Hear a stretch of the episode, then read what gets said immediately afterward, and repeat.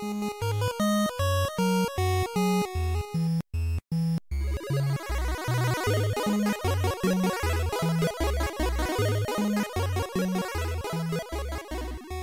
und herzlich willkommen zu Vollverbackt mit dem Alex. Moin. Und mir, dem Falco. Und wir müssten mal wieder darüber sprechen, was wir so gespielt haben, Alex.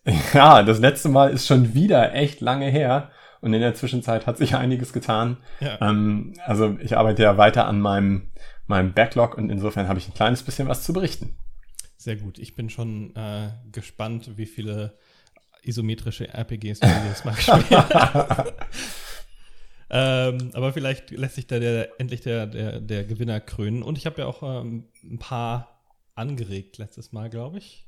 Ähm, äh, ich kann tatsächlich an dieser Stelle schon mal einen Spoiler vorwegnehmen. Kein einziges isometrisches RPG. Uh, ja, jetzt bin ich ja nochmal gespannter. ähm, ich habe auch kein isometrisches RPG. Ähm, ich möchte ganz kurz zum Anfang ein Spiel erwähnen, auf das ich mich mega gefreut habe, aber über das ich nicht sprechen werde. Und zwar ist das Rogue Legacy 2.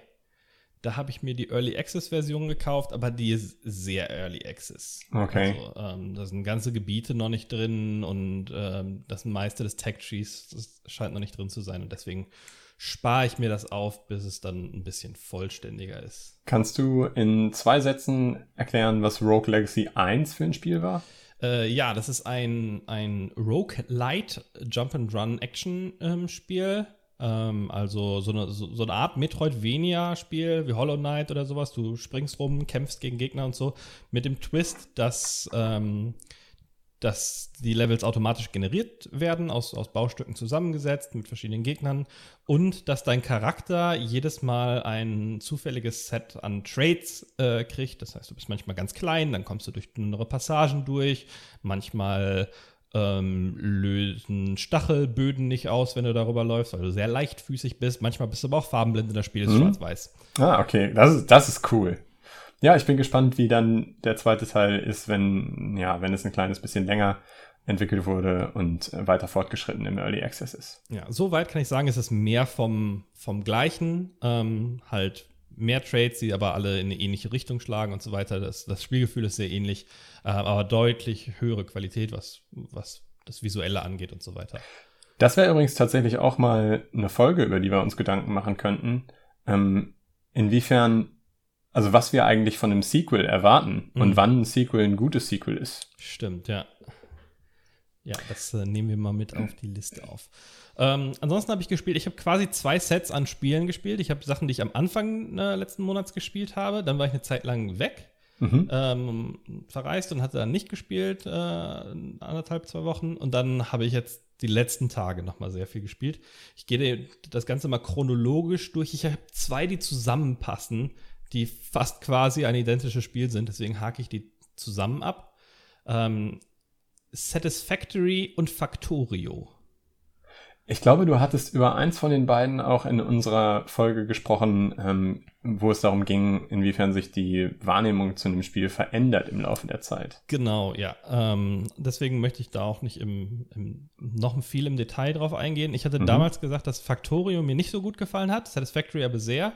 Und dann habe ich, glaube ich, über Satisfactory auch relativ viel gesprochen. Ne? Mhm. Also, Kann sein, ja. ähm, wie gesagt, mein größtes Projekt da, ich weiß nicht, ob ich es erwähnt hatte, war, also für Leute, die die Folge nicht gehört haben, Satisfactory ist so ein Spiel, wo man quasi eine Produktionsline zusammenbaut. Du hast dann das First-Person-3D-Spiel, du läufst in so einer Welt rum auf einem fremden Planeten und dann gibt es da zum Beispiel Erzvorkommen und dann kannst du am Anfang hackst du das selbst daraus und dann baust du aber relativ schnell Maschinen, die das für dich machen und dann baust du Sachen zusammen und ich hatte am Ende ein achtstöckiges Gebäude mit über 50 ähm, Maschinen drin und äh, Förderbändern und Aufzügen, die das über die verschiedenen Level gehoben haben, das komplett automatisiert verschiedene Produkte für mich produziert hat.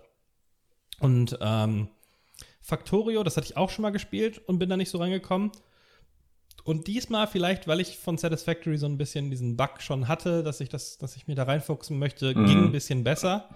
Ähm, das heißt, das habe ich dann auch nochmal, also jetzt nicht super lang, aber vielleicht zehn Stunden oder sowas gespielt. Und dann ging mir aber auch relativ schnell die Luft aus, weil es dann wieder so einen Komplexitätssprung gab, auf den ich keinen Bock hatte, wo es nicht so funktioniert hatte, ähm, wo ich auch nicht irgendwie schnell Hilfe im Internet gefunden habe.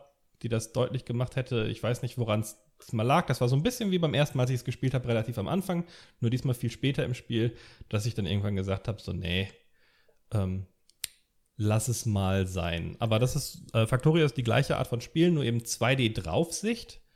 Ähm, und es hat ein bisschen mehr eine Gegnerkomponente, äh, weil du dort, besonders wenn du viel baust, äh, regelmäßig von, von Monstern angegriffen wirst, von irgendwelchen mhm. Aliens, äh, die du dann auch abballern kannst. Das heißt, es hat so eine Shooter-Mechanik. Du baust dann aber irgendwann natürlich auch Geschütztürme, weil du nicht immer bei deinen Maschinen sein möchtest. Ähm, und das ist ganz gut ge ganz gut gebalanced, dass wenn du Sachen machst, die Abgase produzieren, werden dadurch mehr Gegner angezogen, die spawnen dann auch.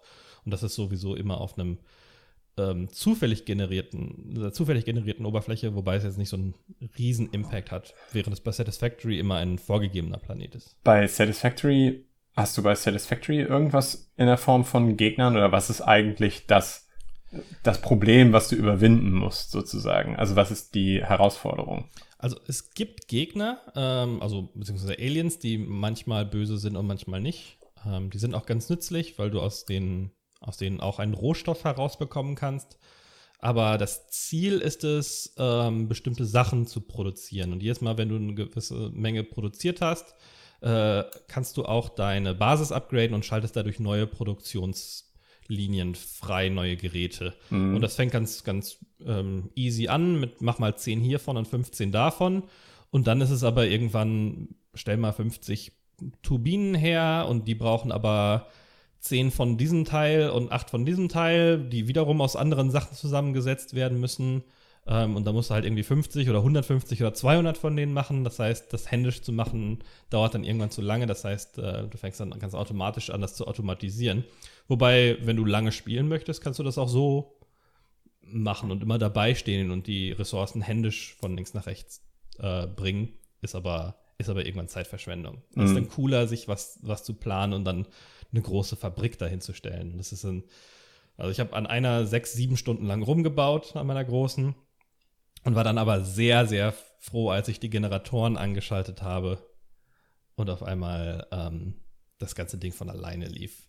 Krass. Und dann ähm, gab es aber so einen Hampf, wo Ressourcen zu weit auseinander lagen, neue Ressourcen, die ich brauchte, elendig weit weg waren. Und dann hatte ich irgendwie die Luft, war die Luft raus äh, bei mir, weil dann, weiß ich nicht, ähm, es fühlte sich zu erzwungen an. Mhm. Ähm, und es hat die Belohnung war auch nicht, nicht groß genug, dann irgendwie super weit von der Ausgangsbasis wegzugehen. Ja, okay. Irgendwo neu anzufangen. Ja. Ähm, es ist ganz witzig, dass du sagst, du hast, ich glaube, du meintest Factorio, hast du jetzt nicht so lange gespielt, vielleicht nochmal zehn Stunden.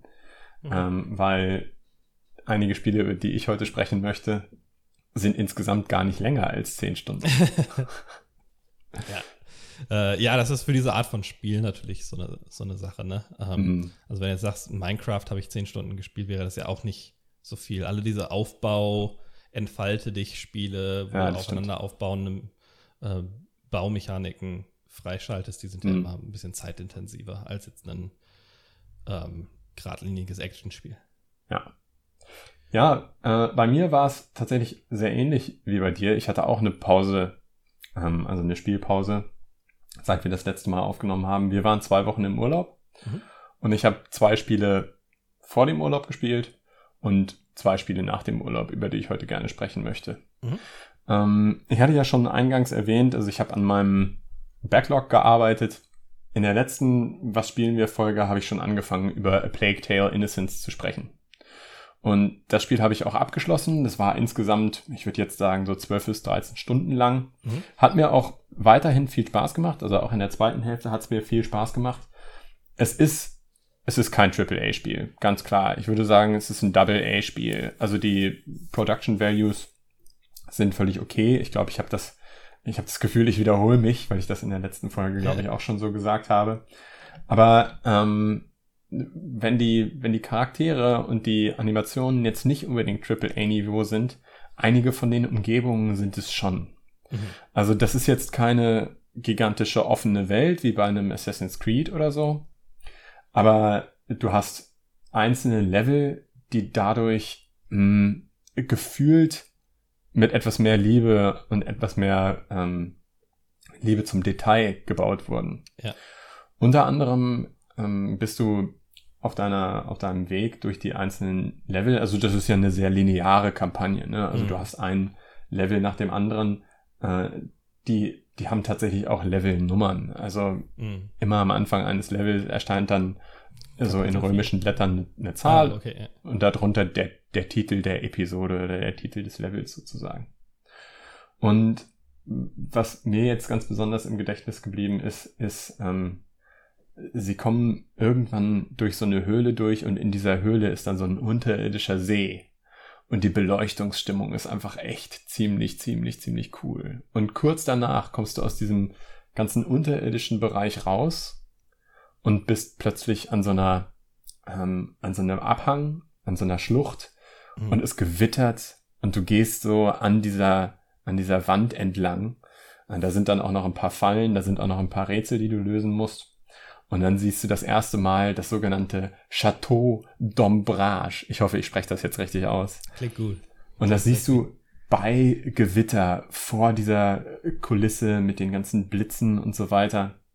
Und dieses Chateau hat dann auch äh, in, in späteren Leveln eine Bedeutung. Das ist nämlich dann erstmal für eine gewisse Zeit dein Unterschlupf. Mhm. Und das ist auch echt ganz cool gemacht. Also du musst in diesem Chateau dann auch eine, eine ganze Reihe von Rätseln lösen, musst so ein paar konzentrische Kreise von Ratten befreien.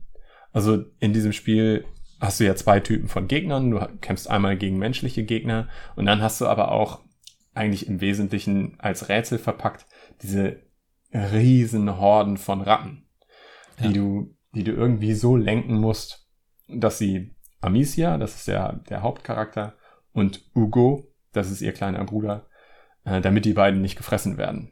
Und das kannst du über Feuer tun, das kannst du über ähm, Köder tun. Du kannst beispielsweise auch die Ratten dadurch lenken, dass es ja einfach einem, einem Gegner, also einem menschlichen Gegner auf dem Hals häng, äh, hetzt ja. und du in der Zeit vorbeigehen kannst, wie sich die Ratten gerade an dem Fleisch dieses, dieses Menschen da satt essen. Ja, so ein bisschen ähm, Dishonored hatte das doch auch, dass du quasi ähm, auch gegnerische, äh, also Leichen von Gegnern, die du getötet hast, nehmen konntest und irgendwo hinwerfen konntest und dann die Ratten abgelenkt wurden dadurch. Ich muss zugeben, ich habe Dishonored nie gespielt. Was? Entschuldigung, okay. Ich besitze Anderes Dishonored. Darüber, darüber reden wir später nochmal, Alex. Ich besitze Dishonored, aber ich habe es nicht gespielt. Genau, und ähm, zu diesem Schloss, zu diesem Chateau kommst du auch in späteren Leveln immer mal wieder zurück.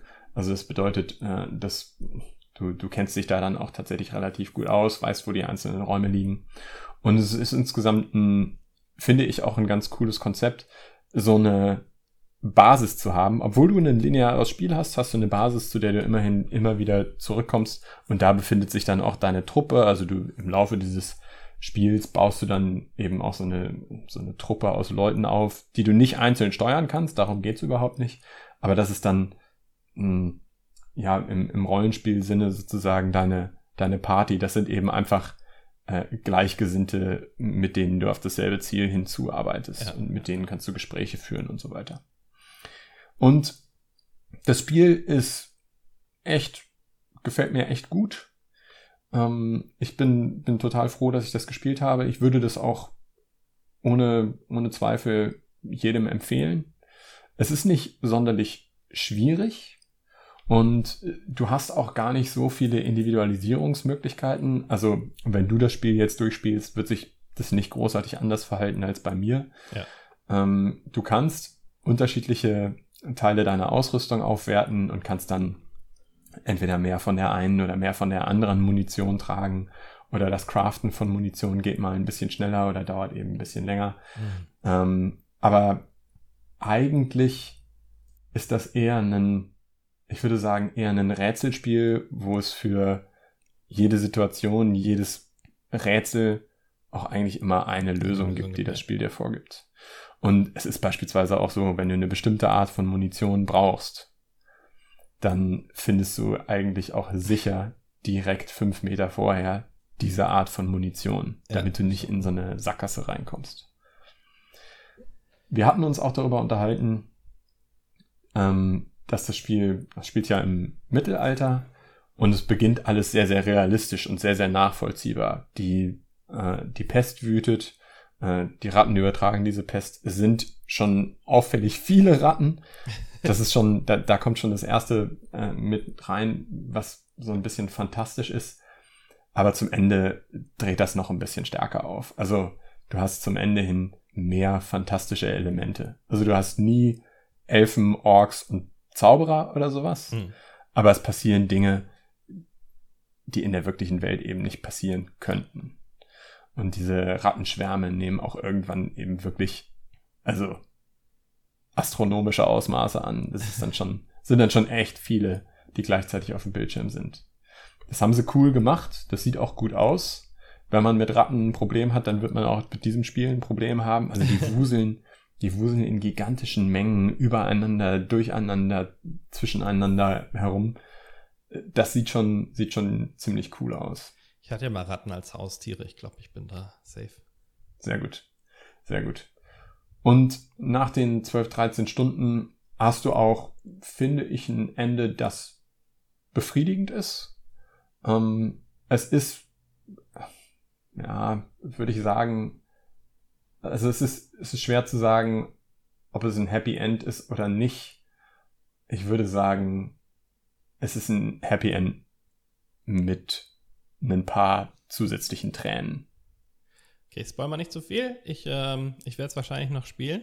Ich mhm. habe es installiert, ja. ähm, aber noch nicht ein einziges Mal gestartet. Ich glaube, ich habe es relativ nah an unserem letzten Gespräch äh, installiert, weil es ist im Game Pass, zumindest für PC, enthalten. Genau, das ist es. Ich hatte mir das auf Steam gekauft, weil ich zu dem Zeitpunkt, als ich es dann spielen wollte, den Game Pass gerade nicht hatte. Mhm. Äh, und habe es für einen Preis gekauft, für den ich den Game Pass locker für vier Monate hätte abschließen können.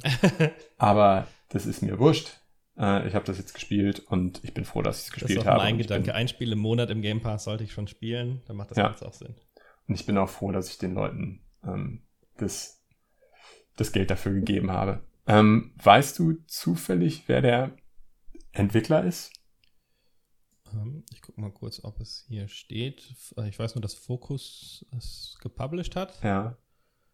Ähm, mm, mm, mm glaube Ach, Asobo Studios. Ganz genau. Und über Asobo Studios werden reden, wir heute, ja. heute in der Folge sicherlich noch reden. Das ist, äh, okay. Okay, das wusste ich nicht. Ah, jetzt bin ich ja doch überrascht. Ähm, ja. ja, ein sehr anderes Spiel von Asobo werden wir ja. noch besprechen später. Genau.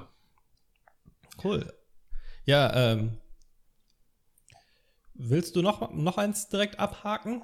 Mm, kann ich machen, kann ich machen.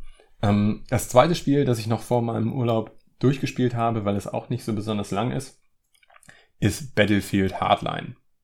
Battlefield mhm. ist ja so eine Ego-Shooter-Reihe, die eigentlich, ja, eigentlich nur Kriegsspiele umfasst, mit Ausnahme von Battlefield Hardline. Da geht es nämlich nicht um einen, einen Krieg, sondern du bist Teil einer Polizeieinheit in den Vereinigten Staaten. Ja. Und dieses Flair in der Polizei zu sein, ist eigentlich auch ganz gut eingefangen. Hm, du bist allerdings nicht das ganze Spiel über bei der Polizei. Ähm, aber du hast die Möglichkeit, und das macht tatsächlich sogar spieltechnisch auch Sinn, du hast die Möglichkeit, nicht jeden Gegner einfach zu töten, sondern du kannst die Gegner auch festnehmen. Und dafür okay. bekommst du zusätzliche Punkte. Und wenn du bestimmte Charaktere festnimmst, dann, dann kannst du auch nochmal zusätzlich irgendwelche Sachen freischalten. Also nicht jeder Gegner ist jetzt ein Gegner, bei dem es sich lohnt, ihn erst anzuschreien und dann Handschellen anzulegen, aber einige eben schon. Ja. Finde ich eigentlich von der Idee her ziemlich gut. Also ich finde es echt cool, dass man nicht immer sofort auf alles schießt, was sich bewegt, sondern. Auch, ja, ich war großer Fan der SWAT-Serie, wo das ja ein essentieller Teil ist. Ah, cool. Also an SWAT kommt es auch vom Spielgefühl her nie wirklich ran. Mhm. Also äh, zum einen, weil du keine, keine Einheit hast, mit der du dich da durch die Gegend bewegst, sondern eigentlich immer alleine bist und manchmal hast du noch einen KI-Kollegen dabei, mhm. aber den kannst du auch gar nicht steuern oder so, dem kannst du keine Befehle geben. Und auf der anderen Seite ist es schon in erster Linie ein Ego-Shooter. Ja. Ja, hätte ich, äh, hätte ich auch so eingeschätzt, ähm, aufgrund anderer Battlefield-Erfahrungen. Ja. Gerade was Kampagnen angeht. Genau, also ähm, es ist, ja, es ist schon ganz klar ein Battlefield-Spiel äh, mit eben so einem ganz kleinen Anteil Polizeigeschichten. Mhm. Äh, du kannst beispielsweise auch so einen Scanner auspacken und dann irgendwelche Beweise scannen und äh, du musst für ein paar verschiedene Fälle, ich glaube Größenordnung acht verschiedene Fälle, musst du dann Beweise zusammensammeln und wenn du alle Beweise für einen Fall zusammengesammelt hast, dann bekommst du nochmal eine zusätzliche Waffe freigeschaltet oder so. Das ist alles Augenwischerei. Also ähm, du, es kann sein, dass diese Waffen im Multiplayer, den ich übrigens nicht ausprobiert habe, total Sinn machen. Wenn der dass überhaupt du, noch aktiv ist. Ja. Das war ja nicht das erfolgreichste Battlefield-Spiel. Ja, richtig. Mm, aber im Singleplayer brauchst du diese zusätzlichen Waffen eigentlich nicht. Ja. Ich kann sogar sagen, dass ich dass, dass ich den größten Teil des Spiels mit genau einem Gewehr und genau einer Pistole durchgespielt habe. Ja, wie es ja oft so ist. Ja, weil das ist einfach das, was mir am, am besten liegt. Und ja, solange ich Munition dafür finde, verwende ich das auch. Ja, der einzige Grund für mich, eine andere Waffe zu verwenden, war, entweder das Spiel gibt es dir von der Story hervor, du hast eben einfach gar nichts anderes in der Hand, oder die Munition für dein Gewehr ist nun partout ausgegangen und du findest nichts Neues. Ja ähm, dann nimmst du mal die, die Waffe von einem Gegner.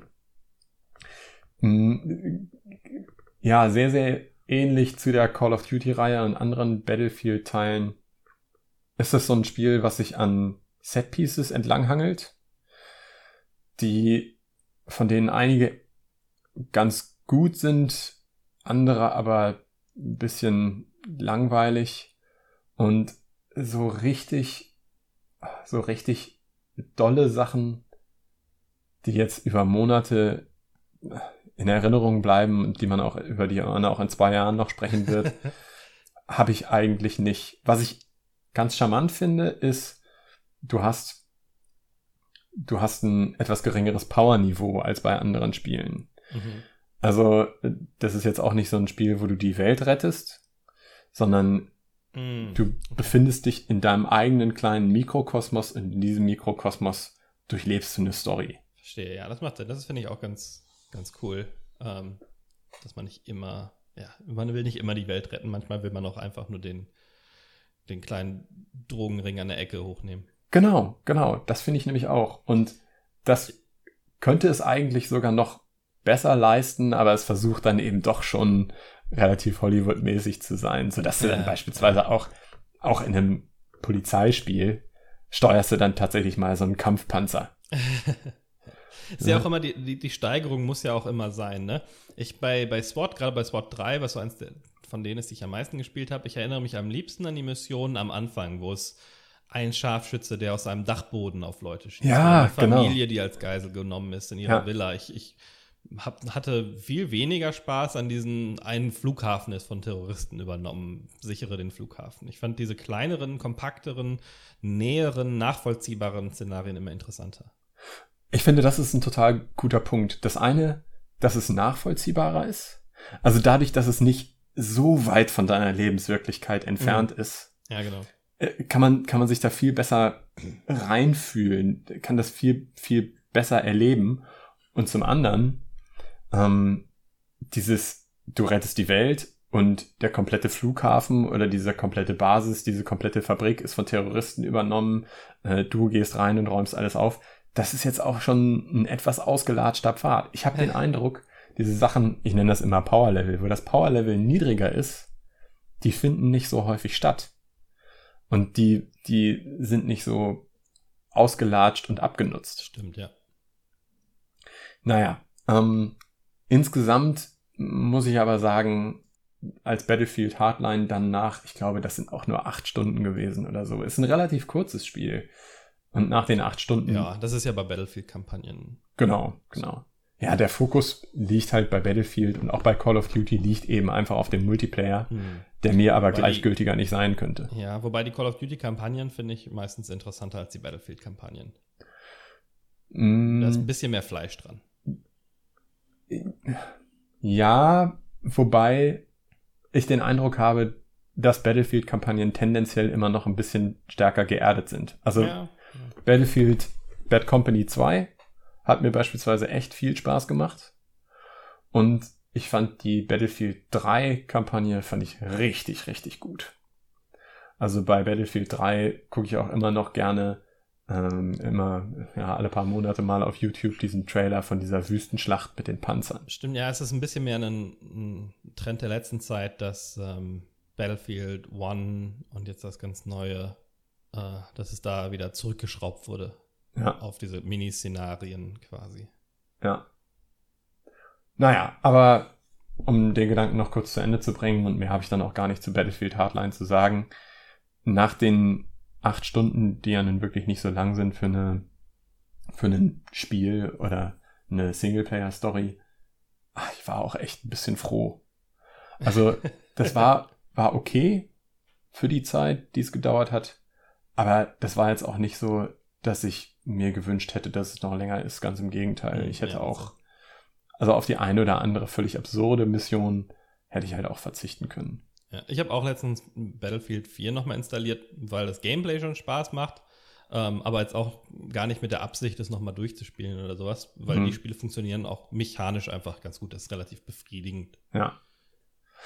Im direkten Vergleich zu Battlefield 4 würde ich allerdings sagen, dass mir Battlefield Hardline mehr Spaß gemacht hat. Oh, interessant, okay. Also wieder, ich vergleiche nur die Story-Kampagne ähm, der beiden Spiele. Den Multiplayer habe ich nicht ausprobiert. Aber bei Battlefield 4 hatte ich ja auch im Podcast schon mal drüber gesprochen. Da haben mich schon noch mehr Sachen noch stärker gestört. Mm, okay.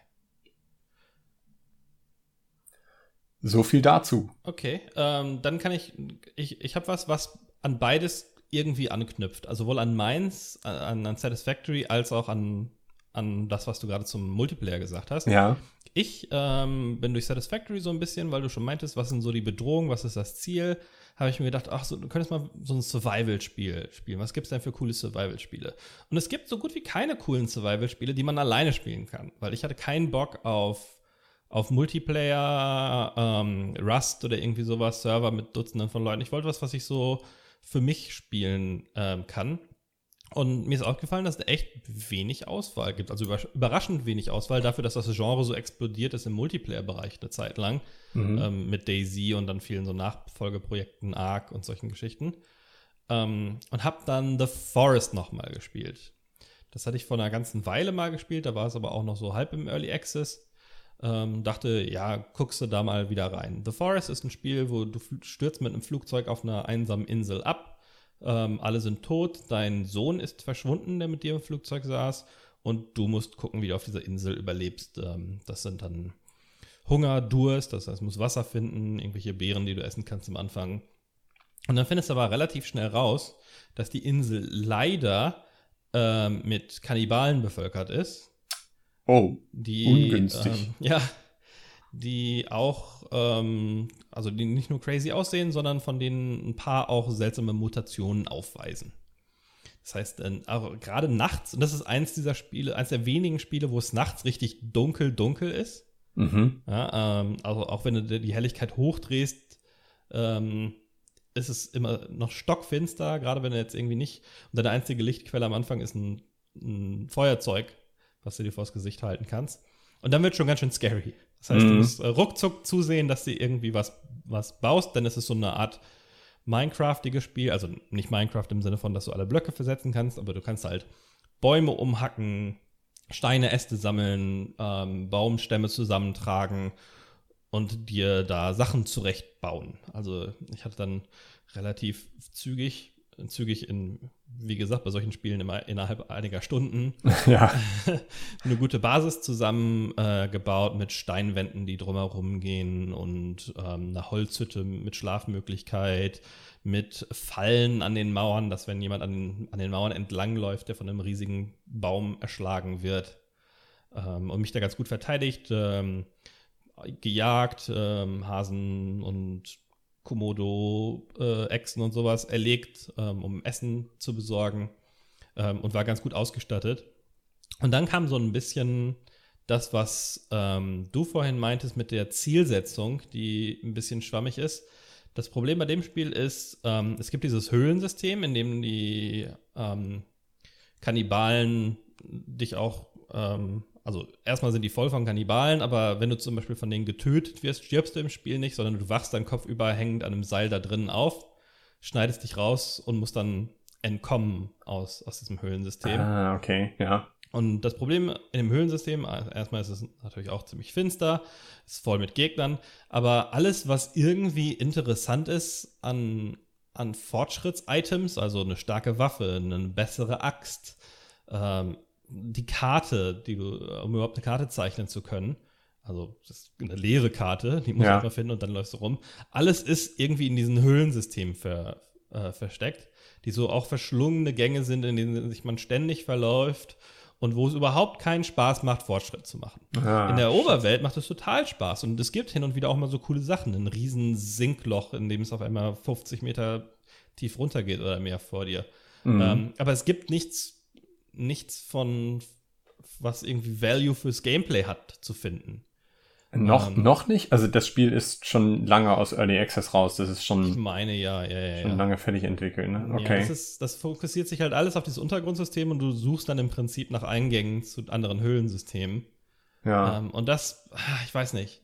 Da, da, da war dann bei mir die Motivation zu Ende. In, meinem, in meiner Basis hatte ich das Gefühl, gibt es nichts mehr, was ich dem noch hinzufügen wollte, gerade weil ich auch alleine spiele. Ich muss jetzt nicht irgendwie äh, eine Fleischfarm haben oder sowas. So viel mhm. ist, der, äh, ist der Charakter dann auch nicht. Ich hatte äh, irgendwie mein, mein Blaubeerbeet angesetzt und war dann ganz gut. Und als ich dann die ganzen Sachen zusammengecraftet habe, die dir so helfen beim Spielen, eine Wasserflasche und so weiter, ähm, und dass es dann wirklich darum ging, zu erkunden und zu suchen, ähm, da bin ich halt vor diese Wand gelaufen, wo es dann wo es dann in der Oberwelt bin ich ein bisschen rumgelaufen, war das auch ganz cool, aber es gab halt nichts, was ich irgendwie dafür belohnt hätte. Und in diese Höhlensysteme rein war halt immer so, oh, okay, dann gucke ich mal lieber wenigstens die Karte online nach, dass ich dann nicht irgendwie ewig rumlaufe. Und ja. ich weiß auch nicht, das, war, es war auch nicht das Gefühl, dass ich so, ich hatte jetzt nicht Schiss, da drin zu sterben oder sowas, weil das wäre, das wäre halt eher nur eine Unannehmlichkeit,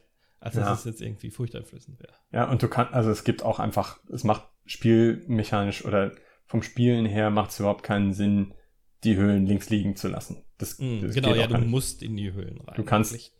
Aber es, hast du tatsächlich sowas wie eine Kampagne? Gibt es ein echtes Ende von dem Spiel? Ah, ich glaube, im Prinzip musst du deinen Sohn finden. Ja. Ähm, du kriegst aber ganz viele so Mini-Aufträge. Also am Anfang, der, der schreibt sich dann immer was in seinen Blog. Am Anfang ist das Unterschlupf bauen, Essen finden, Verteidigung aufbauen oder sowas.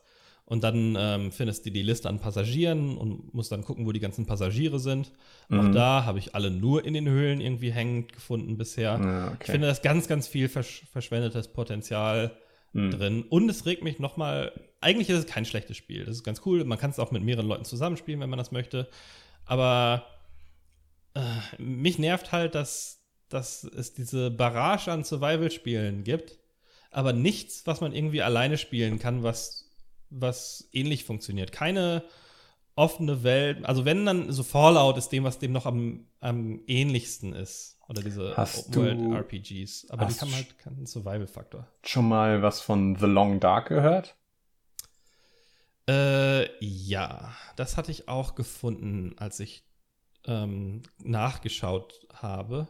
Ja. Ähm, kannst du da ein bisschen was zu erzählen? Leider nicht. Also ich habe damals, zwar auch einer der ersten Kickstarter, an dem ich überhaupt teilgenommen habe, total begeistert an diesem Kickstarter teilgenommen, ähm, weil der derjenige, der das federführend geleitet hat, ähm, der hat vorher war der glaube ich Creative Director oder Producer oder irgendwie eine, eine führende äh, Position bei einem Spiel, das mir sehr, sehr am Herzen liegt, über das wir vor kurzem auch eine, eine eigene spezielle Folge gemacht haben. Äh, das ist nämlich Raphael van Lierop, heißt er, glaube ich. Und der hat dann, wie heißt die Firma noch, Hinterland Productions oder so, mhm. gegründet, um mit denen The Long Dark über Kickstarter aus der Taufe zu heben. Und zu dem Zeitpunkt habe ich gesagt, der hat an diesem anderen Spiel, dessen Namen wir jetzt tatsächlich im, im Podcast nicht mehr nennen, weil wir jetzt auch eine eigene Folge darüber gemacht haben. Ähm, der hat daran mitgearbeitet oder war da federführend dran beteiligt. Dem kaufe ich alles ab. Okay, ja. Aber ich habe es dann selbst als der Kickstarter durch war und sie das fertig entwickelt hatten und ewig lange in Early Access waren und ich die ganze Zeit schon ausprobieren und spielen konnte, habe ich es vielleicht einmal für eine Stunde gespielt und habe auch da wieder gemerkt, ey, diese Survival-Spiele, die so komplett ungelenkt sind, wo, wo dir einfach nicht gesagt wird, also die keine klare Missionsstruktur haben, das ist für mich zu viel Freiheit. Okay. Ich brauche da, brauch da jemanden, äh, der im Hintergrund die Fäden zieht oder der mich, der mich an die Hand nimmt und mich durch eine interaktive Geschichte durchschubst. Interessant, weil ich habe ich hab so über ein Video rüber geschaut, ich habe es gerade auch nochmal schnell ähm, noch schnell reingeschaut nebenher, um mein, meine Erinnerungen wieder anzuschmeißen. Und ich hatte von, von Reviews zumindest die genauen gegenteiligen Eindruck. Ja. Dass erstens ähm, ist es ein Survival wirklich im Survival-Sinne. Ja, da gibt es jetzt keine große Bedrohung, außer dass es irgendwie kalt ist und du Hunger hast. Mhm. Ähm, aber es gibt jetzt von dem, was ich gesehen habe, keine Monster oder sowas. Das heißt, du suchst halt echt irgendwie trockenes Feuerholz oder so, mhm. was es ein bisschen weniger attraktiv für mich macht. Also ich, ich, mag, ich mag bei, bei The Forest diese Kannibalen super gerne. Die mm. bewegen sich crazy, die greifen dich nicht immer sofort an. Manchmal stehen die einfach mit Abstand da, da rum und, und schauen dich an und sind mega gruselig und sowas. Und äh, irgendwie so ein, so ein spezielles Element will mir helfen. Und es, ich hatte so das Gefühl, dass es mehr, dass es mehr so Adventure-mäßig, du versuchst, oder, oder, oder Walking Simulator, dass du versuchst, irgendwie was aufzudecken, gezielt. Das sah jetzt irgendwie nicht so wie eine freie, offene Welt aus, ich, von dem Gefühl, was ich hatte von den Videos. Ich glaube, das liegt daran, dass sie erst mit dieser freien, offenen Welt angefangen haben und dann im Laufe der Entwicklung immer mehr, ja, immer mehr an der Hand halten, immer mehr Guidance, immer mehr stringente Story eingebaut haben, aber ich bin mir da nicht sicher. Ich weiß auf jeden Fall, als ich das ausprobiert habe, da war es noch im Early Access, da gab es dieses an der Hand halten überhaupt gar nicht. Mhm. Und ich wusste überhaupt nicht, in welche Himmelsrichtung soll ich mich jetzt auf den Weg machen. Und also ich weiß auch nicht, ob es dich wirklich tatsächlich an der Hand hält, aber mhm. dass es dir schon deutlich sagt, so hier gibt's was, was aufzuklären. Was ich im Grunde nicht schlecht finde. Das ist eine meiner Lieblingssachen an Fallout, ist ja das, das Environmental Storytelling, ne? dass mhm. du rumläufst und sich so kleine Geschichten, kleine Aufträge auftun, einfach durch das, was du in der Umgebung vorfindest. Das finde ich schon interessant ja. eigentlich. Ja. Da habe ich immer, bei solchen Sachen habe ich immer die Befürchtung, äh, total viel zu verpassen, nur weil ich jetzt genau an dieser Kreuzung nicht in alle drei Richtungen nacheinander gegangen bin, sondern mich dann für die eine entschieden habe und da weitergegangen bin. Ich habe immer den Eindruck, ah, dann geht mir doch, geht mir doch total was verloren. Naja. Okay, ja, vielleicht spiele ich da irgendwann nochmal rein. Aber das war auch, das war dann auch relativ teuer, glaube ich, deswegen habe ich mich mm. Ja, das kann gut sein. Hast du noch was? Ja, ähm, allerdings über Horizon Zero Dawn habe ich, glaube ich, auch im Podcast schon viel geredet. Mhm, mh. Und es ist auch immer noch eins meiner absoluten Lieblingsspiele. Also ganz ohne Zweifel. Und es ist jetzt vor kurzem, oh, lass mich lügen, vielleicht von einem Monat oder so, ist es auf PC erschienen. Oh, kommt hin. Und ich habe das dann, ne, ich habe mich total darauf gefreut, habe es dann auch direkt ausprobiert, bin aber volles Pfund in diese Anfangsprobleme, in diese Kinderkrankheiten von der PC-Version von Horizon Zero Dawn gelaufen. Ähm, das Spiel verwendet ja die gleiche Engine wie Death Stranding und Death Stranding ist ein bisschen früher auf PC rausgekommen und war ziemlich gut optimiert für PC. Also ist tatsächlich auch dafür gelobt worden, dass es ein richtig, richtig guter Port war. Dass die Performance stimmt und so weiter. Und jetzt ist es bei Horizon wohl so, dass es eine, eine Iteration früher ist von der Engine her. Also einfach eine, eine Engine verwendet, die eine Iteration älter ist. Und die haben das mit der Optimierung für PC wirklich nicht gut hinbekommen. Okay. Also ähm, die Grafik sieht gut aus und selbst im Benchmark bekommst du auch eine, eine relativ gute Anzahl von Frames pro Sekunde ange angezeigt. Aber im eigentlichen Spiel fühlt es sich dann nicht so an, als wärst du tatsächlich bei deinen 50, 55 mhm. Frames, mhm. sondern es stockt relativ häufig. Und ähm, weil dir das Benchmark am Ende auch eine Score rausschmeißt, habe ich wirklich alles Mögliche ausprobiert, habe die Schatten runtergeregelt, habe die Wolken runtergeregelt, habe mit unterschiedlichen Arten von Anti-Aliasing rumprobiert und so weiter und so weiter. Habe natürlich auch meine Grafikkartentreiber aktualisiert. Ähm, aber dieses, dieses Gefühl, dass irgendwas hakelig ist, irgendwas stockt, mhm. hatte ich trotzdem. Ich habe es auf meinem 2K Monitor ausprobiert in 2K Auflösung. Ich habe es auf dem Monitor in 1080p Auflösung ausprobiert. Ich habe es auf dem Fernseher in 1080p Auflösung ausprobiert. Aber was das Ganze eben noch schwieriger macht, ist, dass dieser Benchmark Benchmark eben teilweise nur bedingt hilfreich war.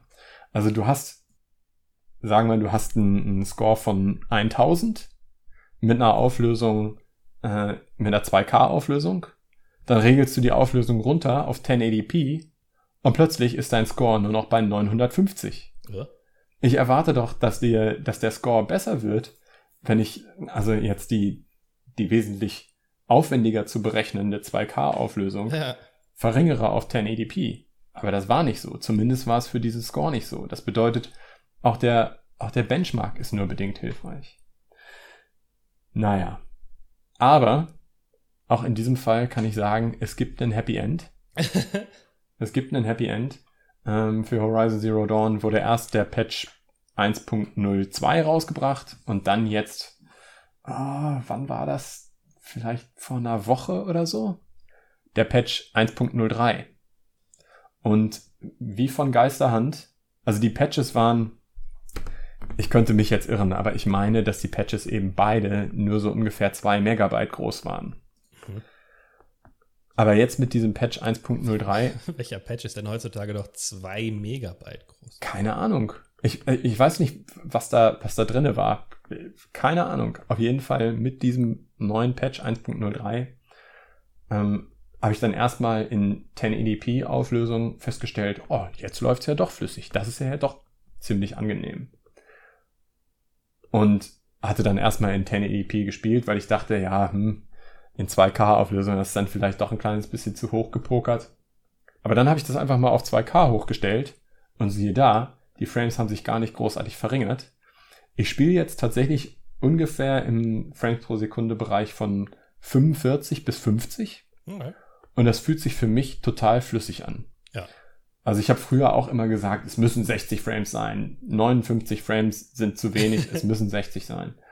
Aber mh, mm, also es fühlt sich schon wesentlich flüssiger an als die 30 FPS, die meine PlayStation 4 nur rausholen kann. Ja. Und es sieht wirklich cool aus. Und was ich auch sagen muss. Das ist schon ein optisches Upgrade nochmal zur PS4-Version. Es ist auf jeden Fall ein optisches Upgrade. Ähm, also ich kann jetzt, wie gesagt, in 2K-Auflösung spielen, ohne dass du in Kämpfen oder so ähm, spürbare Slowdowns hast. Ähm, manchmal, wenn du, wenn du speicherst oder wenn eine Zwischensequenz geladen wird oder so, dann ist die erste Sekunde noch ein bisschen ruckelig und dann fängt er sich aber wieder. Ja. Aber in Kämpfen ist mir das überhaupt nicht aufgefallen. Gut, ich bin jetzt auch noch nicht in den Regionen, also ich habe auch nur, also ich glaube, ich habe drei Stunden optimiert und mit den Einstellungen rumgespielt und ich habe jetzt zwei Stunden das Spiel eigentlich gespielt. Insofern, mhm. ich bin noch nicht in Meridian. Meridian ist ja die Hauptstadt in dieser Welt. Da sind dann auch relativ viele Leute, da hast du eine aufwendige Architektur und so weiter. Insofern, ähm, an der, in der Dimension reizt sich die Grenzen noch nicht aus. Aber ich bin jetzt auch eigentlich bei allen Aufstellungen, äh, Aufstellungen, bei allen Einstellungen auf Ultra. Ähm, ich kann also beispielsweise bei den Schatten kann ich noch locker ein bisschen weiter runtergehen oder bei den Wolken kann ich noch locker ein bisschen weiter runtergehen, ja. ohne dass die Qualität spürbar schlechter wird. Ja.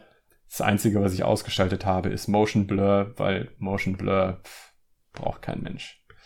Und auch der muss berechnet werden und dann dachte ich mir, der ist in der Tat überflüssig. Eine Sache muss ich allerdings noch sagen. Ich hatte gedacht, Horizon Zero Dawn, das ist ein Spiel, das musst du mit Gamepad spielen. Das wird mit Gamepad immer besser sein als mit Maus und Tastatur. Und ich war auch felsenfest davon überzeugt, wenn das Spiel für einen PC rauskommt, ja, du setzt dich auf deine Couch und ja, du spielst das mit Gamepad, völlig logisch. Ja. Aber ich habe festgestellt, dass die Maus- und Tastatursteuerung von dem Spiel echt ziemlich gut ist. Mhm. Also gerade. Das war eigentlich gedacht, weil im Prinzip ist es ja schon ein Third-Person-Shooter im Herzen. Ja, genau. Also ja, du hast auch Nahkampfangriffe ja. und du hast viel Traversal und so. Also du musst dich viel in der Welt bewegen. Ja. Hm. Aber du musst ja beispielsweise auch bei diesen teilweise turmhohen, aber teilweise eben auch nur katzengroßen Gegnern irgendwelche ähm, Bestandteile von den, von diesen Robotern wegschießen. Also ja. irgendwelche Kanister, die die auf dem Rücken tragen.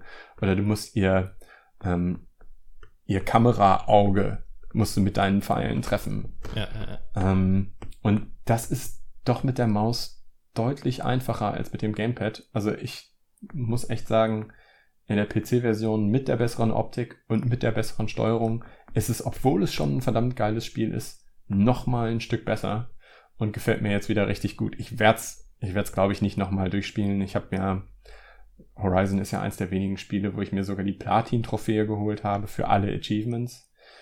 Und insofern, ich habe den Eindruck, ich habe dem Spiel schon eine Menge meiner Zeit gewidmet. Mhm.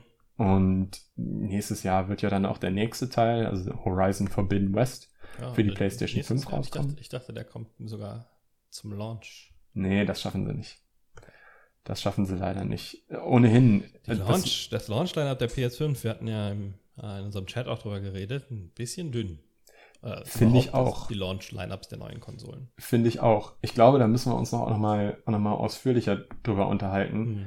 Aber insbesondere auf Horizon Forbidden West hatte ich total drauf hingefiebert. Also zu, den, zu einem Zeitpunkt, als ich noch nicht wusste, dass es Horizon Forbidden West heißen wird. Aber es war ja schon klar, also sie hatten ja schon schon angedeutet, dass sie einen zweiten Teil machen würden. Einfach auch, weil du so eine Welt, das entwickelst du nicht einfach nur, um nur, um nur einen Teil zu machen, ja, wenn ja. der dann erfolgreich ist. Ne? Äh, das ganze Art Design und so kannst du natürlich auch, darauf kannst du aufbauen. Ja, Korea mhm. brauchte ja auch eine neue Serie. Ne? Genau. Wie viele Killzone-Spiele willst du noch machen? Das, das genau. war schon an seinem Ende angekommen. Und dass das jetzt nicht zum Launch der PlayStation 5 rauskommt, ja, sorgt eigentlich dafür, dass ich auch gut und gerne noch ein paar Monate warten kann. Hm. Also ich hole mir, das habe ich mir jetzt so überlegt, muss natürlich auch immer noch, das entsprechende Angebot muss natürlich immer noch kommen, aber ich kann mir gut vorstellen, dass ich mir die PlayStation 5 im Bundle mit dem zweiten Teil von Horizon kaufe. Ja, können wir dann äh, hier nochmal drüber sprechen, wenn die PS5 vor der Tür steht sozusagen. Sehr gerne, sehr gerne. Okay. Ähm, ich habe noch ein Spiel, über das ich äh, sprechen möchte, was ich, woran ich Interesse hatte, dann aber unsicher war, ist ja aber jetzt auch im Game Pass aufgetaucht ist. Und zwar Void Bastards von dem australischen Studio Blue Manchu ähm, und gepublished von Humble Games. Ja, eines der interessanten wenigen Spiele, die Humble so direkt selbst published. Ähm, und das ist ein, ein First-Person-Shooter, der, es lehnt sich so ein bisschen an FTL an. Mhm. Ähm, also du hast so eine, so eine Space-Karte mit verschiedenen Punkten, die da ansteuerbar sind. Ähm, und an jedem Punkt oder an den meisten Punkten liegt dann halt irgendwie ein, ähm, ein, ein verwaistes äh, Spaceship. Und du fliegst dann dahin, dockst da an und suchst da drin nach Ressourcen. Allerdings, wie gesagt, First Person. Ähm, es ist, hat den Grafikstil von 13, also diesen Comic. Ja, ähm, ja sehr geil. Look, ja. Genau, ja. Sieht sehr cool aus. Ähm, und das ist ganz witzig, weil es ja so lange keine Cell-Shading-Spiele dieser Art gab, dass man so viele Jahre später zu sehen. Also sieht echt, echt sehr cool aus. Ähm, und natürlich sind diese ganzen Schiffe dann nicht leer, sondern von ähm, komischen Monstern mhm. bewohnt. Das ist jetzt nicht scary, das ist nicht Alien-mäßig scary, sondern das ist alles sehr humoristisch. Ich glaube, die Story ist, dass du irgendwie ein, ein Gefangener bist, ein Straftäter und halt irgendwie ähm, äh, äh, äh, von deinen, deinen Jahren, die du sitzen musst, was abgezogen kriegst, wenn du halt irgendwelche Aufträge erfüllst, irgendwelche Sachen sammelst für die. Okay. Ähm, du kriegst einen, einen Charakter, äh, der, wenn der stirbt, kriegst du einen neuen Charakter, der auch individuelle Traits hat. Bis, äh, der Anfangscharakter ist immer gleich, glaube ich, aber der zum Beispiel hustet äh, random und lockt dadurch Gegner an. Und die Gegner sind dann, es ist sehr gamey, also die Gegner sind alle, haben alle relativ ähm, interessante äh, Muster, wie sie sich verhalten. Es gibt welche, die laufen auf dich zu und explodieren dann. Dadurch kann man Munition sparen. Ist nicht immer der, äh, der beste Weg, alles wegzuballern. Also es ist jetzt kein Action-First-Person-Shooter, sondern du hast schon begrenzte Munition. Kommt ein bisschen darauf an, in welcher Schwierigkeitsstufe du spielst. Du wählst halt jedes Mal aus deinem Waffenset ähm, aus drei Kategorien aus, bevor du in ein Schiff gehst. Du hast ungefähr eine Idee, welche Gegnertypen äh, es da gibt und wie oft die vorkommen. Und dann musst du aber auch improvisieren. Ähm, ganz interessant ist auch, äh, es gibt dann Türen zwischen den verschiedenen Bereichen, die kannst du auch abschließen. Manchmal sind die alle abgeschlossen, dann kommen Gegner da nicht mehr durch. Es gibt so Spawner, wo unendlich Gegner rauskommen. Äh, und im Prinzip musst du dich gar nicht in diesen Schiffen aufhalten. Aber du brauchst ähm, Treibstoff, um dann den nächsten Sprung zu machen und Essen. Essen füllt zwischen jedem Level deine Energie wieder auf. Ähm, du kannst auch Pause machen, um deine Energie ähm, weiter auf, aufzufüllen, aber es kommt halt darauf an, wie viel Essen du übrig hast. Und wenn es dir irgendwann ausgeht, verlierst du auch Energie mit jedem Tag, der vergeht, ohne dass du, dass du Essen hast. Also du musst schon ein bisschen durchsuchen, um Ressourcen zu, zu finden. Und natürlich Upgrades für deine Waffen, neue Waffen, ähm, Lebensenergie und verschiedene andere Booster, die du so freischalten kannst. Normalerweise läuft das dann immer so ab, dass du in einen Schiff reingehst, dich grob zum, äh, zum Cockpit äh, orientierst, weil du da eine Karte runterladen kannst, die dann anzeigt, wo Items rumliegen mhm. auf dem mhm. Schiff, die interessant sind. Du kannst aber auch durchlaufen und die so finden. Du hast immer eine Karte deiner direkten Umgebung und da sind die dann auch eingezeichnet. Ich habe jetzt nebenbei tatsächlich mal mir ein paar Screenshots angeguckt. Also der Style ist ja echt richtig, richtig cool. Also ist auch schon, schon sehr, sehr stilsicher. Es sieht alles ja. einfach, es passt alles einfach richtig gut zusammen. Ja, gerade die Gegner ähm, sind, sind echt lustig. Ähm, die haben sowas, was, was, die haben schon was Gruseliges an sich, so ein bisschen. Äh, die schweben dann meistens.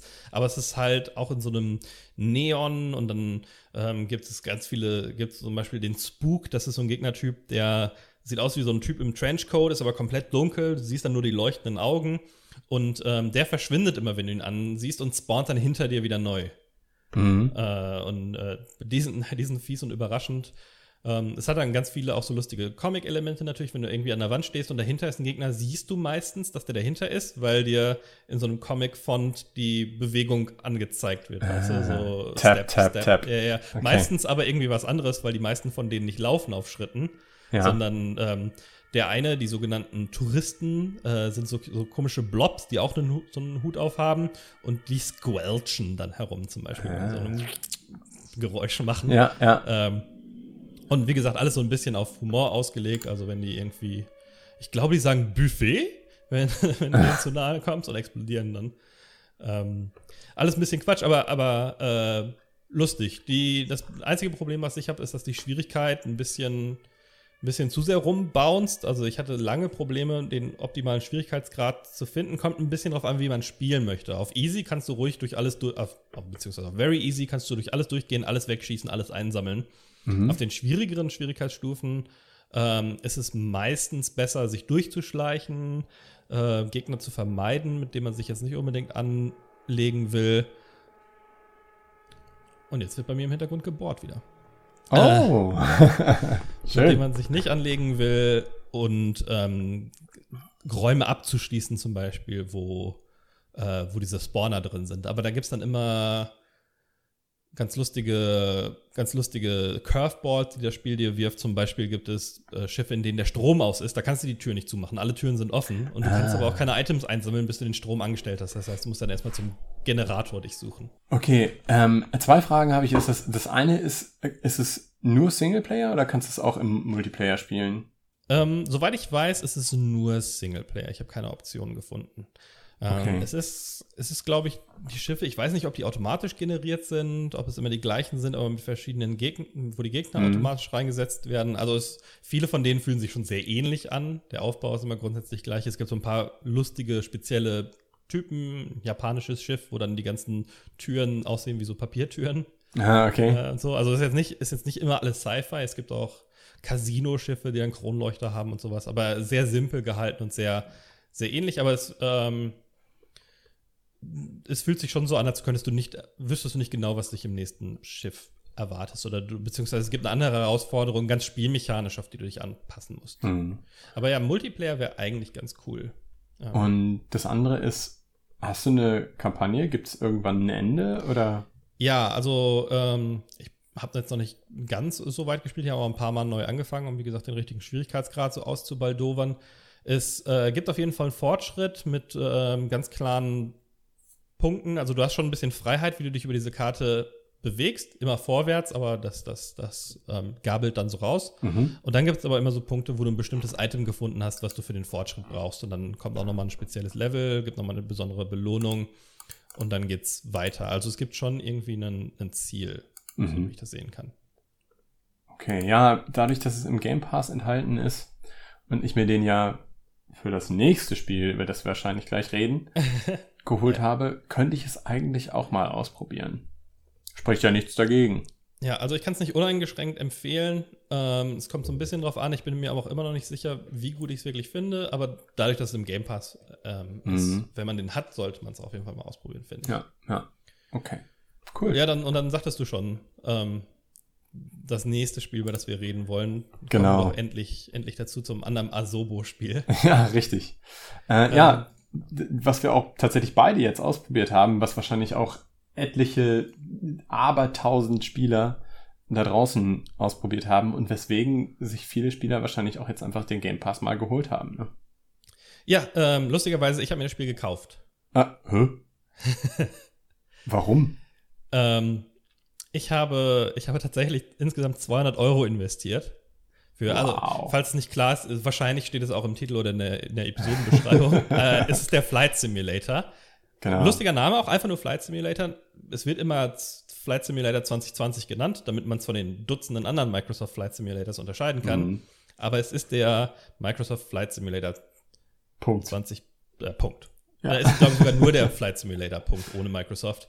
Ist aber von Microsoft gepublished. Asobo, wie wir schon sagten, der gleiche Entwickler wie Plague's Tale. Ähm, die sind aber ein von Microsoft besessenes Studio. Mhm. Ähm, und die haben den neuen Flight Simulator rausgebracht, der überall in den Schlagzeilen ist, weil es der erste Flugsimulator ist, auf dem du quasi die ganze Welt befliegen kannst und live über Bing Maps Petabytes an Daten gestreamt werden, sodass jede Stadt im Detail nachgebildet ist. Und das ist absolut Wahnsinn. Wenn man das nicht, wenn man das nicht tatsächlich mal selber ausprobiert hat, dann kann man sich gar nicht, ich habe den Eindruck, dann kann man sich gar nicht vorstellen, was für eine technische Leistung das ist. Also es ist wirklich völlig egal, wo auf der Welt man herkommt. Ich weiß nicht genau, ob vielleicht in China tatsächlich einige Bereiche äh, nicht frei zugänglich sind. Ähm, und ich weiß auch, dass einige Militärstützpunkte jetzt da irgendwie rausretuschiert sind oder so. Aber ansonsten, wenn du dich eben irgendwo auf der Welt aufhältst, irgendwo äh, auf der Welt dein, dein Geburtshaus hast, du kannst in diesem Flight Simulator genau dorthin fliegen. Und mh, mm, es ist, also ich glaube, es wäre auch ähm, einfach vermessen zu sagen, äh, jedes einzelne Gebäude muss genauso dargestellt werden, wie es in der, in der wirklichen ja. Welt aussieht. Ähm, ich bin tatsächlich auch zu, zu dem Haus geflogen, wo ich aufgewachsen bin, und da sieht es, es sieht schon anders aus als in Wirklichkeit. Aber du kannst einfach den Ort erkennen, du kannst die einzelnen Straßen erkennen, du kannst die Autobahn erkennen, die da lang geht. Es ist Du kannst auch eigentlich Wahnsinn. immer das Gebäude erkennen. Das Gebäude sieht nicht unbedingt so aus, wie das Gebäude in echt aussieht, mhm. aber da steht ein Haus an der Stelle, ja. wo das Haus stehen soll. Genau. Und ähm, sie haben es so gemacht, dass einige Städte dann mit einem höheren Detailgrad in das Spiel eingebaut wurden und für alles andere verwenden sie dann eben diese Bing-Daten und haben irgendwelche künstliche Intelligenz dahinter, irgendwelche Algorithmen dahinter, die das Ganze dann so berechnen, dass es auch Sinn macht und dass es auch so aussieht, äh, wie es in der Wirklichkeit aussieht. Oder möglichst ähnlich zumindest. Ja, und das ist, ähm, das gibt natürlich so besiedelten Gebieten einen klaren Vorteil. Also ich habe jetzt gehört von Leuten, die ein bisschen in der Arktis rumgeflogen sind, da sind es dann doch ziemlich matschige Texturen, mhm. ähm, weil es da auch wenig Satellitenmaterial gibt, zum Beispiel. Aha, okay. Also es kommt schon ein bisschen drauf an, so, umso näher du an urbanen Zentren dran bist, umso detailreicher wird es dann, ob es jetzt händisch gemacht ist oder nicht. Ähm, aber trotzdem, ich habe ich hab die meisten Häuser, in denen ich gelebt habe, abgeflogen mhm. und äh, habe die gesehen. Ich konnte mich komplett auf Sicht ähm, navigieren in Bereichen, die ich kannte, in Städten, mhm. die ich kannte. Ist schon echt beeindruckend. Ja. Äh, also was ich mir angeschaut habe, sind natürlich auch einige der Häuser, in denen ich gewohnt habe. Auch das Haus, in dem ich jetzt gerade wohne. Und man muss sagen, Hamburg ist schon, ist schon ziemlich gut nachgebildet. Mhm. Ähm, Hamburg ist trotzdem aber noch nicht so gut nachgebildet wie beispielsweise New York. Ja. Und ich bin auch mal durch Dubai geflogen. Und Dubai ist ja ohnehin von der Architektur und also nicht nur von der Gebäudearchitektur, sondern auch von der Landschaftsarchitektur völlig verrückt.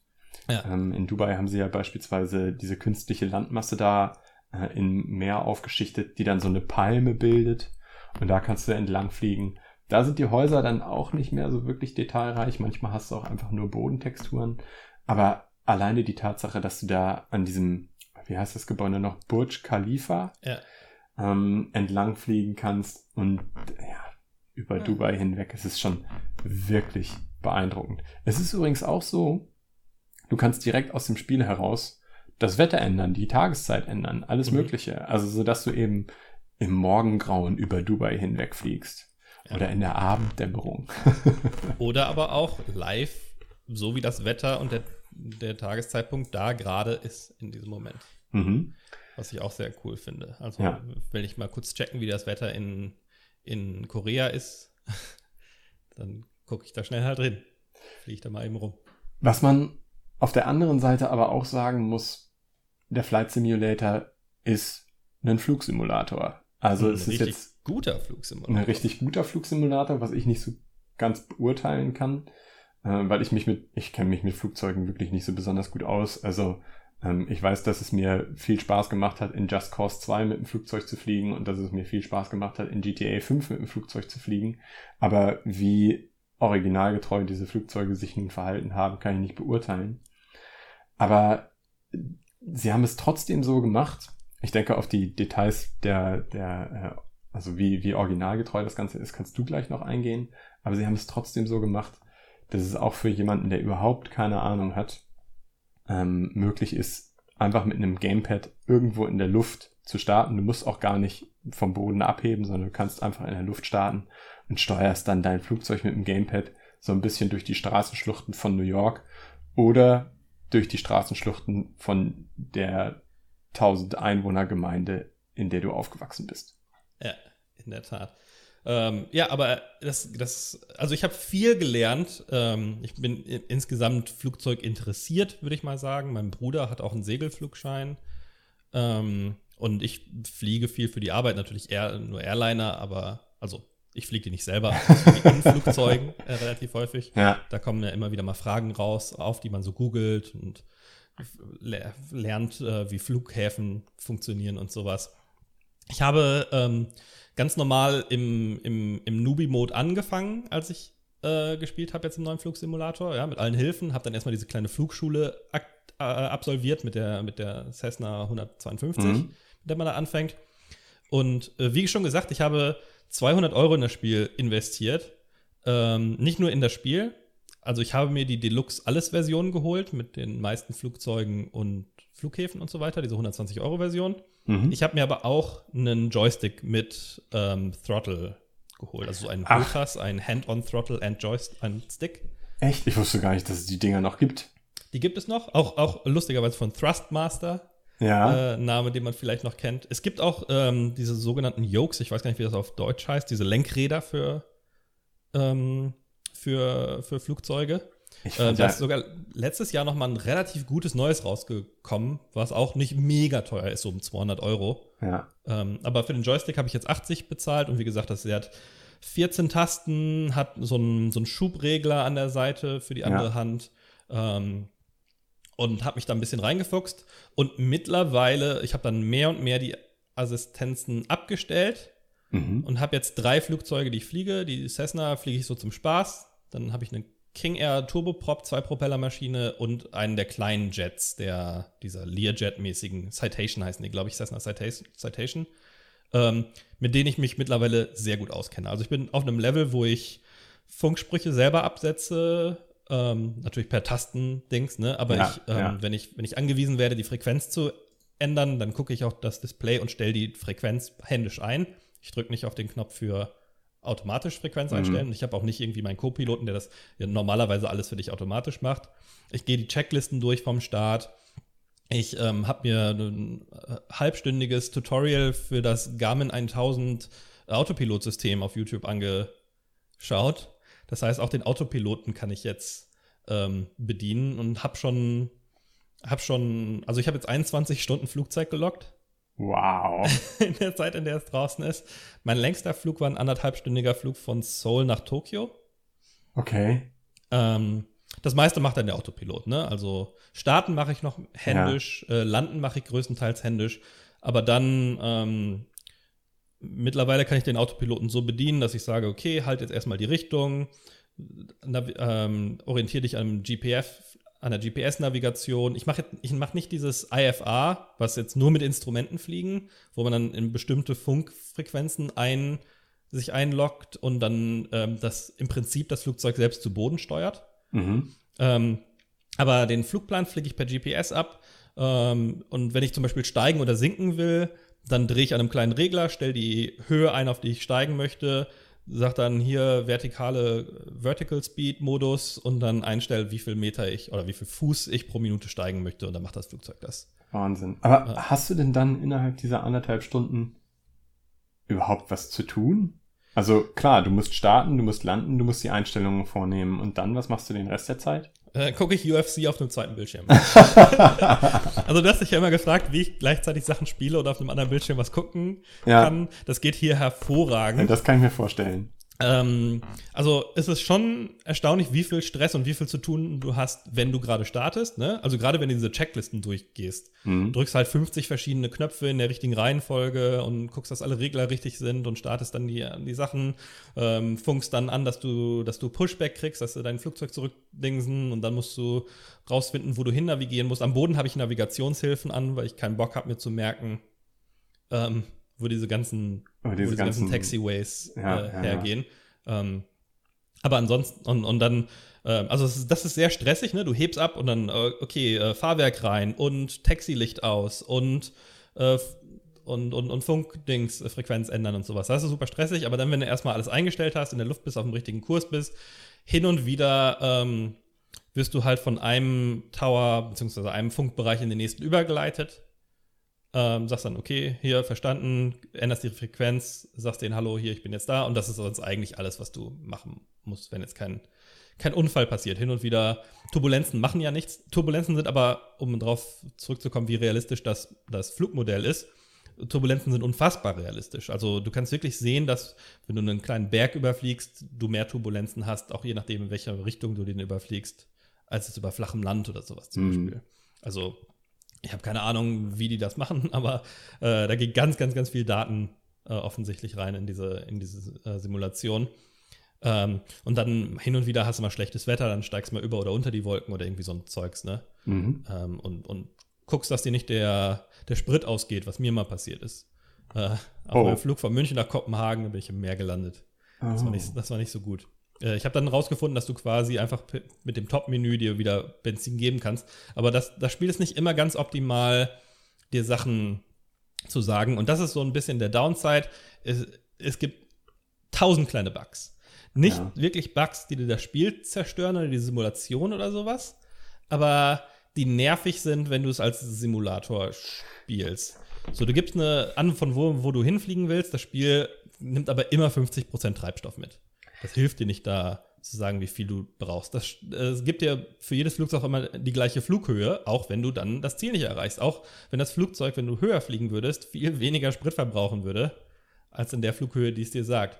Die Objectives haben bei mir noch nie funktioniert. Es sagt immer, äh, steige auf, die, auf deine Cruising Altitude an, ähm, auch wenn ich 10.000 Fuß darüber bin. Mhm. Am Anfang steige ich mit meinem kleinen einmotorigen Flugzeug weiter und weiter, mir frieren die Scheiben ein. Ich so, ey, Spiel, wann bin ich denn auf meiner, auf meiner Flughöhe? Ja. Äh, hm. ich bin übrigens, ich bin mir übrigens tatsächlich nicht ganz sicher, ob ich jetzt als Spiel bezeichnen würde oder eben nur als Simulator. Ja. Ich finde, für ein Spiel fehlen mir einfach einige Dinge. Spielelemente, ja. Ja, es fehlen einfach echt wirklich die, die spielerischen Elemente es ist, ich glaube, es ist eine sehr, ähm, sehr akkurate, sehr genaue Simulationserfahrung. Also ich kann mir schon, schon vorstellen, dass gerade äh, Flugzeugenthusiasten da ihren Spaß mit haben. Aber ähm, mir, mir fehlen beispielsweise Missionen. Ja. Äh, mir fehlen es gibt ja so ein paar Sachen, ne? Es gibt diese, also es gibt das Tutorial, dann gibt es diese Landing Challenges, mhm. 30 Stück, glaube ich, oder so. Ja. Ähm, und dann diese Bush-Trips, wo du nur anhand der sichtbaren Sachen navigieren musst. Ja. Aber ähm, wäre es nicht auch so, wenn du einen und denselben Bush-Trip zweimal hintereinander machst? Dann ist der immer gleich. Dann ist er beide Male eigentlich, vielleicht ab, äh, abgesehen vom Wetter, ja. beide Male exakt gleich. Ja. Und es gibt noch ein paar Achievements quasi. Okay. Aber ja, es ist schon kein, kein Spiel. Also das sind dann so Sachen wie Fliege an 50 ähm, Points of Interest in weniger als 550 Meter Abstand dran und benutze für drei Sekunden den Guck dahin-Button. Ja, ja. Ähm, solche Geschichten. Oder, äh, oder auch äh, Fliege für 500 Stunden. Also, ähm, ich finde es total cool, dass es dir so viel Spaß macht und dass du, dass es dir so viel Spaß macht, dass du bereit bist, 200 Euro dafür zu investieren. Ich habe jetzt eben nur den Game Pass und ich glaube tatsächlich auch den Game Pass für nur einen Euro gekauft, weil es der erste Monat ist. Ähm, aber ich, ich werde auch den Game Pass nächsten Monat nochmal be bezahlen, aber ähm, das Spiel selbst oder den Simulator selbst mir zu kaufen, irgendwie bietet er mir dafür mh, hm, zu wenig drumherum. Was total anmaßend ist irgendwo, weil sie so die ganze viel Welt drin haben. Die, die, ganze Welt ist drin und ich bin immer noch nicht zufrieden. Ja, eben. Ja, wir hatten ja schon, dass äh, die Ziele sich selber setzen und so ja, weiter. Ne? Ja, ja. Also das ist schon sehr darauf, dass du, dass du dir das selber machst. Ich bin aber auch ähm, immer überrascht bei so Simulatoren, wie wenig Content sonst da drin ist. Die Flugzeuge, die drin sind, sind super geil, mega detailliert. Mhm. Aber auch in der 120-Euro-Version gibt es vielleicht 15. Und Ja. davon sind jeweils immer drei die gleiche, eine, eine andere Variation des gleichen Flugzeugs oder sowas. Also ich So. hatte auch bei der, bei der Version, die im Game Pass enthalten ist, schon den Eindruck, dass die, ähm, die Bandbreite an Flugzeugen, dass die schon relativ hoch und relativ cool Das ist schon nicht schlecht, ja. Also du hast alles vom kleinen, vom kleinen Sportflieger zum, Ja. zum Jumbojet. Du hast sogar dieses eine, diesen einen kleinen Flieger, der fast so einen Cockpit hat wie ein Auto, mit dem du direkt im Wasser landen kannst und aus dem Wasser starten kannst, was ich ziemlich cool finde. Es gibt auch ein Segelflugzeug, glaube ich. Ich weiß nicht, ob das in der, in der normalen Version dabei ist. Ähm, also diese Premium-Versionen haben dann mehr Flugzeuge, mehr ähm, ausdetaillierte Flughäfen. Mhm. Ich habe es vor allen Dingen die höchste Variante genommen, weil Frankfurt da mit bei ist. Ah, okay. Und Frankfurt war mein Heimatflughafen sozusagen, aus dem ich dutzende Male geflogen bin für die Arbeit, als ich da in, noch in Karlsruhe gewohnt habe. Ähm, und das war für mich schon fast Anreiz genug. Und dann so ein paar Points of Interest, die dann, glaube ich, dazukommen. Mhm. Aber es geht natürlich auch schon los, dass du im Ingame-Shop weitere Flugzeuge, weitere Flughäfen, weitere Details dir Ja. dazu kaufen kannst. Und das ist ja immer so die Krux, wenn man sich hier andere Flugsimulatoren anguckt, dass es dann irgendwie 3000 Euro an Zusatzmaterial zu kaufen gibt. Wie ist die technische Performance bei dir? Ähm, ziemlich gut. Ich spiele auf High, nicht auf Ultra. Mhm. Ähm, und es läuft normalerweise ziemlich gut. Manchmal ähm, hat das Spiel dann, verliert es den Verstand und dann muss ich das Spiel oder den Computer neu starten. Okay. Ähm, und dann läuft es wieder, wieder flüssig. Manchmal auf Langstreckenflügen ist es mir nicht ähm, ersichtlich, warum es dann auf einmal ruckelt nach einer Zeit. Vielleicht, weil ich so lange nichts gemacht habe, dass er dachte, er kommt damit weg, wenn ich mal, äh, dass, dass ich nicht aus dem Fenster gucken möchte. Aber ansonsten läuft es bei mir sehr, sehr flüssig. Ähm, mit der Ausnahme von großen Flughäfen, zum Beispiel Frankfurt. Oh nein. Frankfurt am Boden ist so viel los und so viele Details, dass es da die Framerate schon Ja. runtergeht. Auch bei großen Städten, wenn du, wenn du weiter unten bist, dann kann es schon mal hackelig werden. Ähm, allerdings nie stören. Störend ist es wirklich nur an riesigen Flughäfen. ja. Genervt Ja. bin ich eher von diesen kleinen Bugs, wie ja, Sachen, die ich schon genannt habe. Aus Mhm. irgendeinem Grund will er jedes Flugzeug auf 10.000 Fuß haben. Das heißt, wenn du in Amerika rumfliegst mit ähm, dem echten Traffic, sind halt alle drei Minuten, sagt er irgendeinem Flugzeug, dass es 20.000 Fuß zu hoch ist. Ich weiß nicht warum. Warum hast du echten Tra Traffic drin, wenn diese komische Autostimme, Ja. ähm, naja. Naja. Naja. Aber wenn ihr mich seht, äh, FDB 228, das bin ich. Okay, cool. Aber das ist ja auch ganz cool, du siehst ja andere Spieler. Das ist nicht immer, nicht immer sinnvoll. Also ich hatte, da kriegst du natürlich Leute, die irgendwie äh, kopfüber in die Landebahn fliegen und sowas, ne? Aber es gibt keine Kollision mit anderen Flugzeugen. Ja. Um. Ja, du, also ich habe auch den Eindruck, du kannst nicht wirklich crashen. Also du, du setzt dann sehr, sehr unsanft auf den Boden auf, aber das Flugzeug geht nicht in Flammen auf, die Passagiere äh, schreien nicht, weil sie langsam verbrennen oder so. also es kommt auch auf den, auf den Realismusgrad an, den du äh, einstellst, glaube ich. Ja, ähm, ich, hatte, ich hatte Bumpy-Landungen, bei denen ich mich gewundert habe, dass ich es überlebt habe. Ich habe ähm, einmal bin ich kaputt gegangen, weil ich zu schnell über einen Hubbel auf einem Flughafen gefahren bin, am Boden. Okay. Ich weiß nicht, ob die Karte da einen Bug hatte. Ich, ähm, also normalerweise sollte ein Flughafen auf der Rampe nicht so einen, so einen riesen Hubbel haben. Ähm, ich bin aber auch einfach in der Luft schon kaputt gegangen. Also wenn du die Realismus-Sachen hochdrehst, dann gehst du kaputt, wenn, dein, wenn deine Triebwerke überlaufen, du zu schnell bist, äh, wenn du zu stark in eine Kurve gehst, wenn Eis deine Triebwerke äh, beschädigt und du vergessen hast, den, den Enteiser anzustellen und solche Geschichten. Okay. Und dann geht der Bildschirm halt schwarz und es sagt, you crashed, you overstressed the airplane oder sowas. Das kann man auch abstellen und dann wird es halt goofy, dann bounce das Flugzeug herum. Okay, ich habe natürlich den Realismus komplett auf den, das niedrigste mögliche gemacht, ja. äh, gestellt. Und wie gesagt, ich ich fliege auch einfach mit einem Gamepad. Ja, nee, das macht auch super Spaß. Also, äh, das mache ich auch total oft, dass ich sage, so, ich, äh, ich möchte jetzt mal in Berlin hier ein bisschen hm. die Siegessäule rumfliegen. Ja, äh, ja. Die haben ja dieses Tropi Dingsbums Center auch drin, das muss ich nochmal anfliegen. Diesen, weißt du, diesen Dome, wo du so einen Indoor-Truppenbereich hast. Ah, okay. Krass. Ähm, das ist auf der Karte mit drauf. In, ja, in Hamburg bin ich um alles Mögliche rumgeflogen. Ähm, und in meinem Heimatdorf. Das ist echt lustig, vom Flughafen des Nachbardorfs abzuheben. das ist nicht immer, immer alles ganz astrein. Hin und wieder gibt es so kleine Fehler. Auf dem ist zum Beispiel ein Sendeturm mitten auf der Startbahn. Ups. also, aber dafür gibt es auch 34.000 Flughäfen in diesem Spiel. Ja, das ist einfach der Wahnsinn.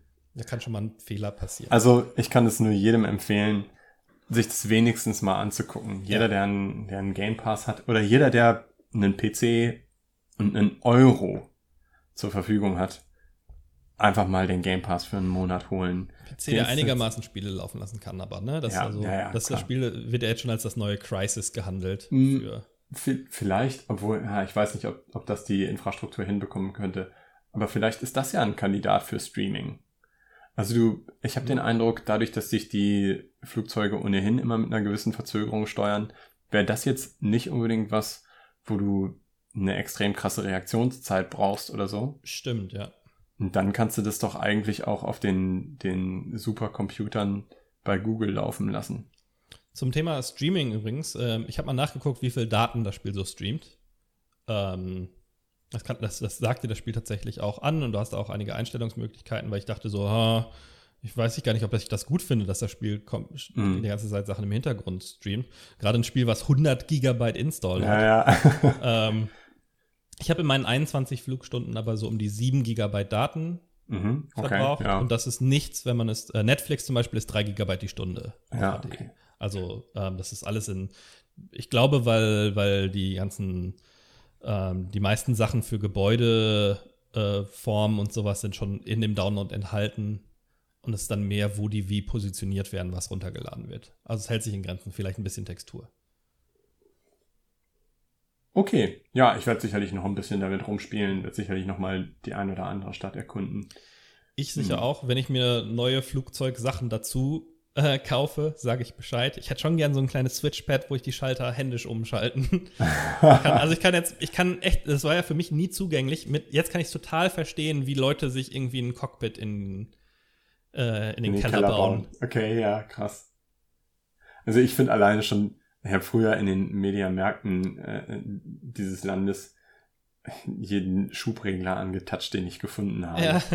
Äh, und habe mir vorgestellt, wie cool das wäre, sowas zu Hause zu haben. Aber du kannst es eben eigentlich nur sinnvoll für Flugsimulationen benutzen. Ja, genau. Also ich habe schon krampfhaft geguckt, was kann ich denn noch so spielen? Mir Everspace jetzt nochmal runtergeladen. Ja. Ähm, weil so viele, so viele Joystick-Spiele gibt es nicht mehr. Ich könnte mir vorstellen, das eine oder andere Mac Warrior-Spiel könnte noch ja. funktionieren und vielleicht auch mit einem Schubregler. Ich könnte mir vorstellen, das ist ganz geil. Ja, glaube ich auch. Das ist auch ähm, eins der Sachen, die ich gefunden habe, wofür die meisten Leute das verwenden. Ich muss mal gucken. Den, den ich geholt habe, ist auch Xbox One kompatibel. Mhm. Ähm, also, wie gesagt, auch, was mich stört, ist, dass die kein Force Feedback haben. Weil das ah. wäre im Flugzeug natürlich cool. Das da habe ich gehört, dass ähm, ist mitverantwortlich dafür ist ein Patent, was jemand darauf hatte, mhm. was jetzt wohl ausgelaufen ist gerade dieses Jahr. Okay. Vielleicht gibt es die also bald wieder. Aber ähm, ja, wie gesagt, so ein Lenkradding hm. wäre auch, nicht, wär auch nicht schlecht. Ich, ich, sag, ich sag Bescheid, wenn ich das Cockpit zu Hause habe. du musst mal ein Foto von deinem Setup auf unsere Website posten. Ja, im Moment ist es nicht besonders, besonders abgefahren. Also, das ist so ein, so ein Set, wo ein Joystick und so ein Schubregler zusammen sind. Die lassen sich auch auseinanderdingsen. Mhm. Ähm, aber weiter auseinanderstehen haben, brauche ich sie nicht. Und der Schubregler ist ergonomisch für die linke Hand ausgelegt, was ein bisschen nervig ist, weil in allen Flugzeugen, die im Spiel sind, ist der Schubregler, Schubregler rechts. Selbst die, die einen Joystick haben, wovon ja. es ja nicht so viele gibt. Ja. Ich glaube, ich habe ein so ein kleines Sportflugzeug, wo so ein kleiner Schubregler an der linken Seite ist. Aber ansonsten sind die immer rechts und die Joysticks im Airbus zum Beispiel sind links. Du musst dich in die britischen Maschinen setzen. Ja, genau, da ist das andersrum. Also wie gesagt, äh, im Prinzip könnte ich, ist das Kabel, glaube ich, lang genug, dass ich den Schubregler auf die andere Seite ähm, mhm. stellen könnte, aber der aber ist halt so cool nichts, ergonomisch ja. mit den ja, Knöpfen. Ja, Macht überhaupt keinen Sinn, leider. Na gut. Okay, cool. Dann äh, sind wir für heute durch. Mhm. Hat auch wieder gut gedauert. Äh, dann bedanke ich mich für, für deine Zeit. Ich bin schon gespannt, was du bis zum nächsten Monat von deiner Liste abhakst. Ja, ich muss mal gucken. Also ich bin, aktuell bin ich tatsächlich immer noch mit Red Dead Redemption 2 gut beschäftigt. Da hatten wir ja auch in einer Folge drüber gesprochen. Bin auch immer noch total Feuer und Flamme und äh, freue mich darauf, das weiterzuspielen. Ja, ich, ich ähm, werde mir wahrscheinlich Resident Evil 7 angucken, weil es im Game Pass drin ist. Mhm. Und Plague's Tale dann auch noch mal. Jetzt, wo ich von Asobo-Spielen so gefesselt bin. Vielleicht äh, sage ich aber auch im nächsten, nächsten Monat mit, mit äh, dicken Ringen unter den Augen so, was? Äh, nee, ich habe nur Flight Simulator gespielt, habe 300 Stunden gelockt. Sehr gut. Na gut, dann vielen Dank nochmal äh, auch an alle fürs Zuhören. Ähm, gerne liken und sharen und ähm, mit uns interagieren auf den verschiedenen sozialen Medien. Aber ansonsten bis zum nächsten Mal. Tschüssi. Danke euch. Bis bald.